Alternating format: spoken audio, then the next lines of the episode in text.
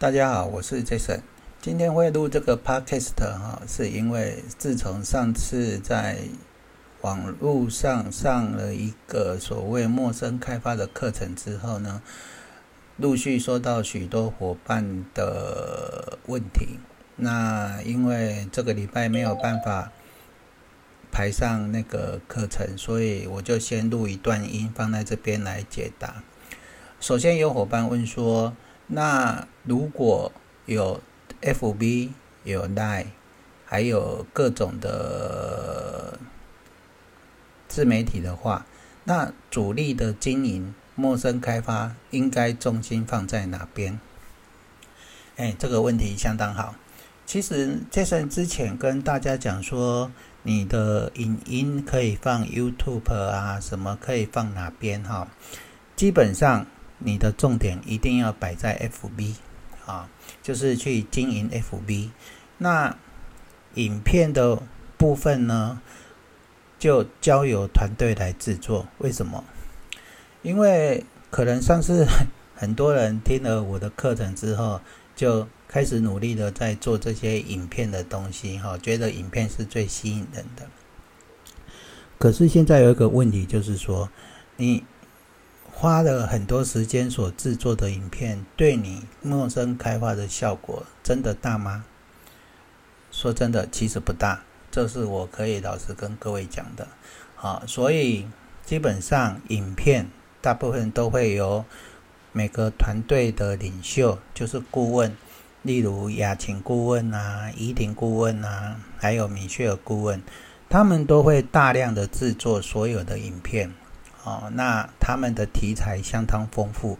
那他们有可以提供教育类的，或者是说他们每天出去跑皮肤咨询，然后碰到什么状况或是什么心得，拍了一个简短的影片，然后可以放到上面来。那我上次有讲过了，你如果要经营传直销，你必须运用团队的力量。那这些影音的部分，说真的，要达到一个吸引的人的效果，真的是必须花相当多的时间来处理。我举一个简单的例子，像有时候我必须跑到从台南跑到台园、跑到桃园的地方，或是台北帮伙伴做定期的皮肤咨询，然后也会邀请米歇尔顾问跟我一起去。那常常。沿路上就有好几个伙伴都要做嘛，那我们就会累积了很多一些现场的照片，各方面的。但是你知道，米歇尔顾问在回程的时候，有时候一支影片制作的时间，他从我们从台北出发，他开始制作，然后我快回到台南的时候，他才做好。这相当于花了一个将近三四个小时的时间在处理一支影片，哦，可能配乐觉得不好啊，或者是说哪边没有剪得很好啊，然后一直重复在那边做，那可见呢，做一个影片的影音哈是相当的花时间的，然后呢，呈现在其他人的面前，他们看也是因为哦。看一下里面到底在讲些什么。其实说真的，所有的陌生开发很少从 YouTube 这边过来，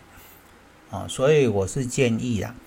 如果你真的要做好你的陌生开发，第一个你就是着重在 FB，啊，FB 是一个相当好的平台。那 FB 你可以拍拍你的照片，把它放上去。那你需要引用影音档的时候，你就到。顾问为团队建立的 YouTube 频道，把那个影音分享到你的 FB 的平台，这样就可以了。那至于个人的影音，Jason 是如何建议要如何经营哈？其实哈，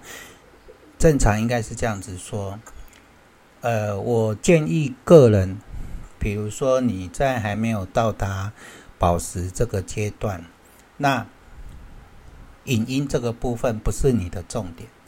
你的重点就是说，今天可能累积一个礼拜或是两个礼拜的照片啊，我们透过简单的方式然后把它剪成动态影像，然后把它放到 YouTube 上面备着。我所谓备着的意思是什么？因为每个人到最后的目标就是上到顾问，然后每个人当你上到顾问有自己的体系的时候，你就会开始需要大量的分享自己制作的影片，就像你现在看到雅琴顾问，还是米歇尔顾问，还是依婷顾问，他们大量的那些影片，其实那些影片并不是他从顾问的时候才开始做，而是他开始一直累积，一直累积，一直累积。等到他的团队起来了，然后有自己专属的团队啊，譬如雅琴顾问的雅琴团队，然后米歇尔顾问的漂亮宝贝，有这样一个专属的团队之后，就可以把这些平常累积起来的影片大量的释放出来，变成伙伴的资源再利用啊。所以呢，我是建议各位。就是好好的经营你的 FB 啊，那你的 FB 经营的方向呢，可以朝着日志的方向做啊，就是每天一 po 啊。以前呐、啊，正常来讲应该是说，如果你想要做传直销，你的 FB 一天大概要 po 三折啊。那我建议你的三折就是第一折就是自己每天的蜕变记录。哦，你每天早上固定起床后，保养品上网，然后拍自拍自己的脸，啊，记录自己蜕变的过程，啊，这个是大家最有兴趣的。第二个，你就是可以去看那个顾问啊，他们在 LINE 里面所分享出来的资讯，哪些你是觉得 OK 的，你就把他的图文。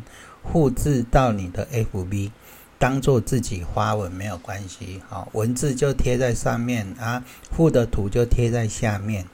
好，那你就把这些文给 po 出去，好，那第三则你可以到团队的 YouTube 去寻找，你觉得哪支影片不错，那你就分享那个影片过去，啊，把它分享，然后在 YouTube 上面给它发出来，哎，一天三文。就是要这样子做啊，然后剩下的时间你们就是应该去 social 你想要开发的新客户啊，或是新的朋友啊，而不是把时间花在制作影片上面。影片是只是备着啊，你将来可能成为顾问啊。那人家会想问说啊，顾问顾问，你以前大概是什么样的样子啊？那你就可以把你备着的影片给 po 出来啊，给你的伙伴去运用啊。那到时候你的资料库就非常非常的精彩啊，而不是你现在花时间在制作影片上面。其实你现在花时间在 YouTube 上面呢，说真的。那个回回响会相当的难，为什么？第一个，你的影片量数目不够多；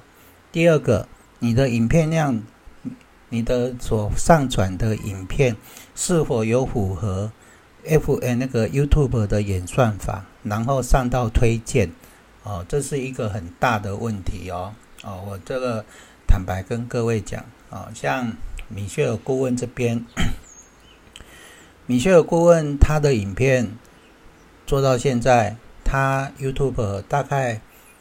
帮他推荐，诶，YouTube 帮他推荐了他的影片有六万次啊，这个在后台都可以看得到记录，推荐了六万次，那实质这六万次实质的点阅率是四千次，所以这个比例是相当低的啊，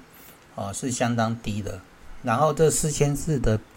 的那个点阅率里面。可以看完全部的又不到一百，就是说平均就是每部影片有耐心从头到尾看到完的又不到一半啊，所以可见它的那个效率是是是怎么讲？就是陌生开发的效率哈，是还要有待加强的。所以我们最近在顾问的这个频道，我们又开始做了一些改变啊，那我们就是需要。花时间去研究做这些事情，那其实 做这些事情就是为了给大家一个资源来运用哦，而不是你花时间在这个上面。好，所以陈刚刚说的就是说，如果真的想要做陌生开发的话，你的重心要放在哪里？第一个就是 FB 啊，FB 要做重点的开发。第二个就是你，我上次有讲的，你自己的私密圈哈，你那些纳进来的好朋友，你要把时间花在他们的上面，你要喂喂资讯给他们。那你要喂的资讯从哪里来？也是从顾问的这个大的团队里面来啊，就是说顾问他有准备好所有的部落部落格啊，文字的资讯，或者是声音 p o c k e t 的这边的资讯。或者是说影音的资讯，啊，你就要喂给你的私密圈的朋友来经营它，然后来追踪，啊，来跟进你已经邀进来的朋友，基本上时间应该是花在这边啦，啊，那这样子的话，你对你的陌生开发才有效果，啊，而不是而不是去想说啊，主那个顾问有做这个，有做这个，有做那个，然后你们也要跟着做。其实这是不需要的，在刚开始你们在完成自己一个经理级架构啊，这个之前，你们先不用把心思花在这个上面。好，那经理级到保时捷这一段时间，你们再开始慢慢的、慢慢的去填充你们的资料。好，那些资料你就是开始。要去准备把你的照片啊什么弄成影片档还是什么的哦，那这个部分我们下次有上课的时候再来讲啊。那这个问题因为是很多人在问啊，所以顾问就希望我赶快用 Podcast 的录音哈，给大家一个回答啊。那今天我就说到这边，感谢大家，谢谢。